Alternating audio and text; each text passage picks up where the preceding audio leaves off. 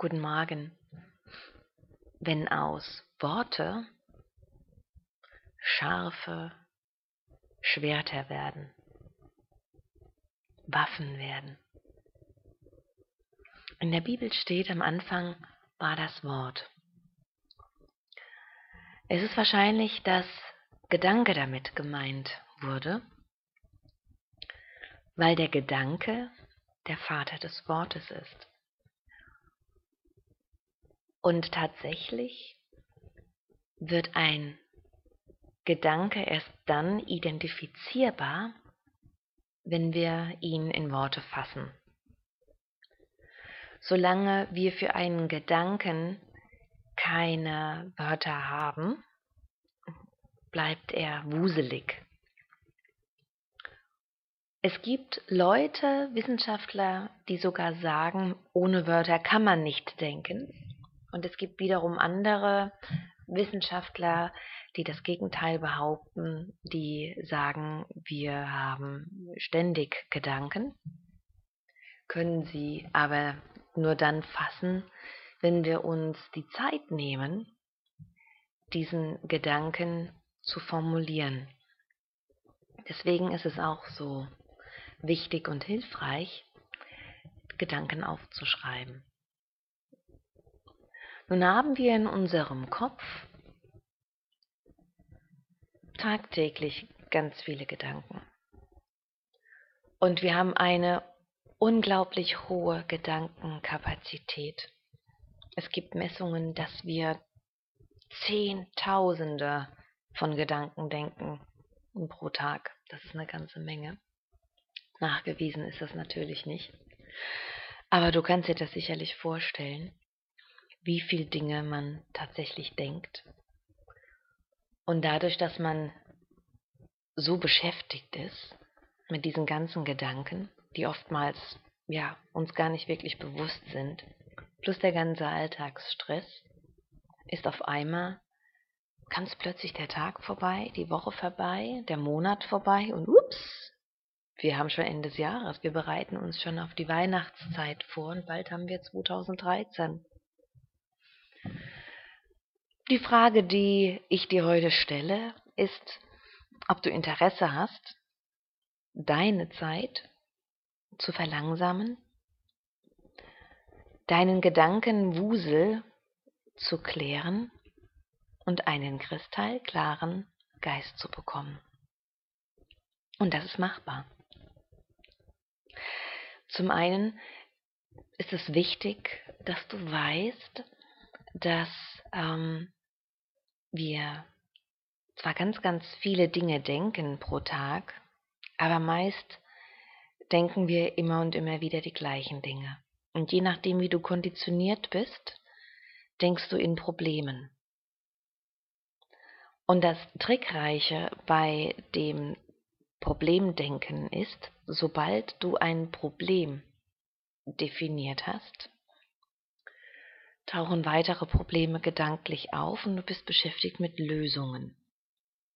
Und weil du beschäftigt bist mit Lösungen, hast du das Gefühl, wirklich was zu tun, auch wenn das nur unbewusst stattfindet.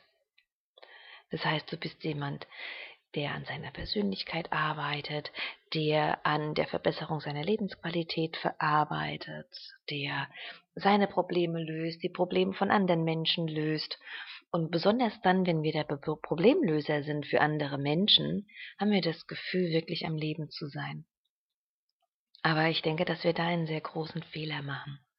Also zum einen ähm, ist unser Leben kein Leben, das sich allein aus Problemen identifiziert. Man braucht sich über Probleme auch nicht tagelang Gedanken zu machen, sondern wenn ein Problem auftaucht, dann beschäftigen wir uns nur kurzweise damit, was jetzt getan werden muss.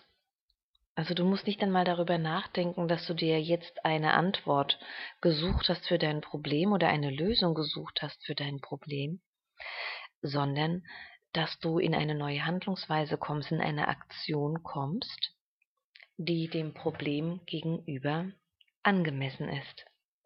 Das bedeutet, wenn du Hunger hast, wirst du sicherlich was essen. Es sei denn, du hast ein anderes Problem, der den Hunger für was anderes nutzt. Ja? Gehen wir mal davon aus, du bist ein gesunder Mensch und du empfindest Hunger oder auch Durst. Du wirst dir nicht ständig darüber Gedanken machen, oh, ich habe jetzt Hunger und dies und das, sondern ja, vielleicht machst du das, ähm, wenn du vielleicht auf der Autobahn bist oder du sitzt irgendwo im Hörsaal äh, als Student oder in ähm, ja, einer größeren Gruppe und du kannst die Gruppe nicht einfach verlassen und du hast Hunger. Was ich aber damit meine, ist, dass du nicht davon ausgehst, dass du dieses Problem Hunger lösen kannst, indem du weiter über den Hunger nachdenkst, sondern indem du dir was zu essen holst. Das ist das, was ich damit sagen möchte. Das heißt, es bringt dir überhaupt nichts weiter über den Hunger zu philosophieren. Das Einzige, was dir etwas bringt, ist es, den Hunger zu stillen. Das ist jetzt ja im Grunde ein äh, eindeutiges Problem. Das auch nur als Beispiel. Es gibt auch ähm, andere Probleme, die nicht so leicht lösbar sind.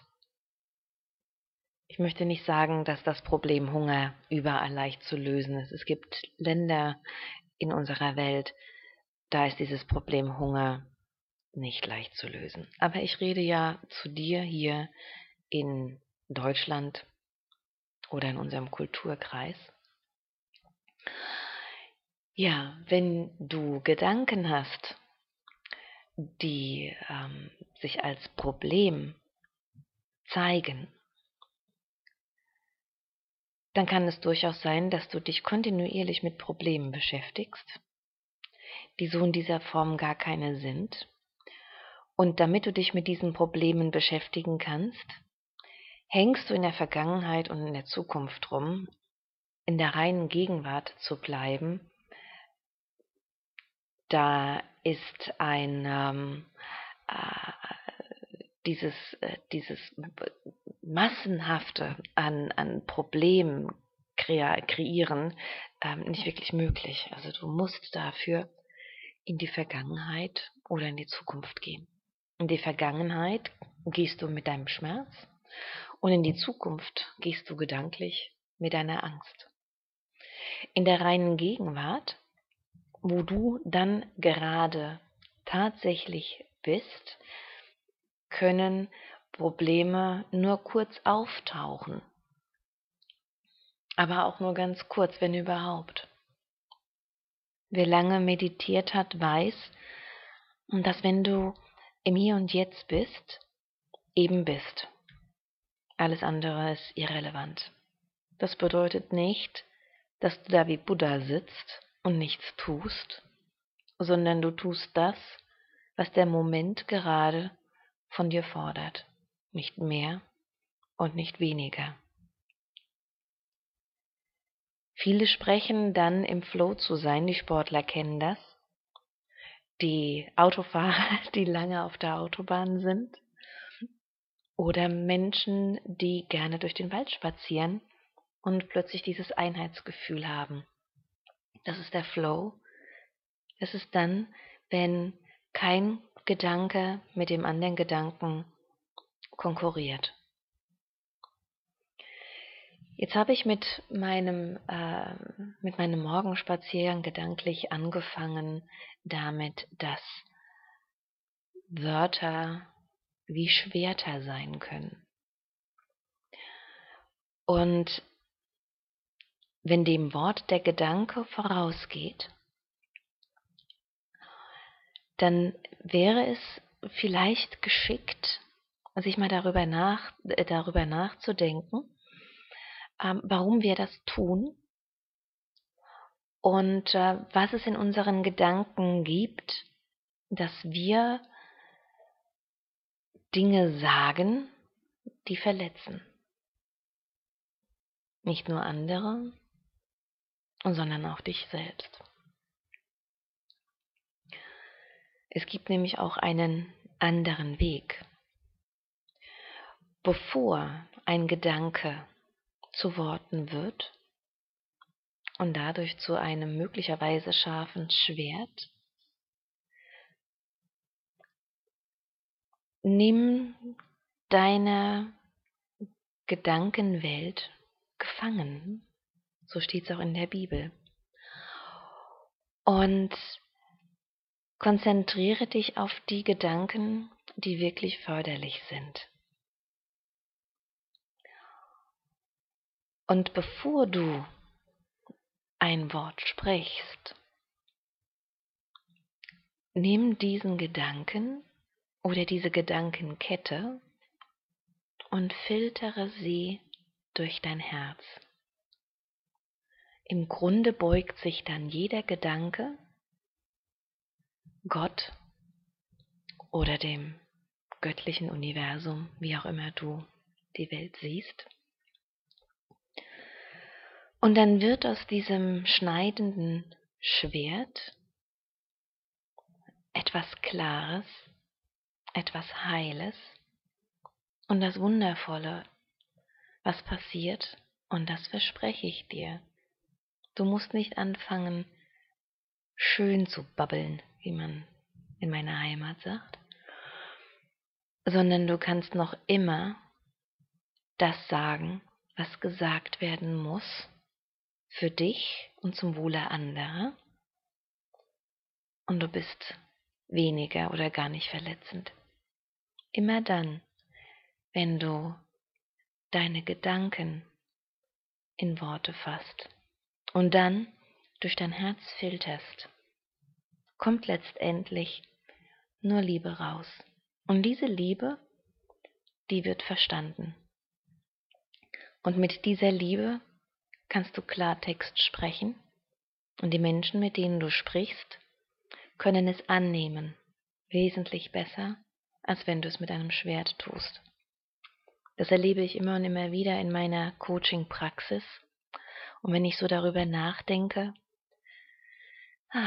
da wird mein, mein Herz ganz groß. ja, mach dir mal Gedanken darüber, über deine Gedanken. Und äh, beobachte mal, welche Probleme dir tagtäglich durch den Kopf gehen. Und wenn es so viele sind, dass du Hilfe brauchst, diese zu ordnen, dann weißt du ja, wo du mich findest. Tschüss.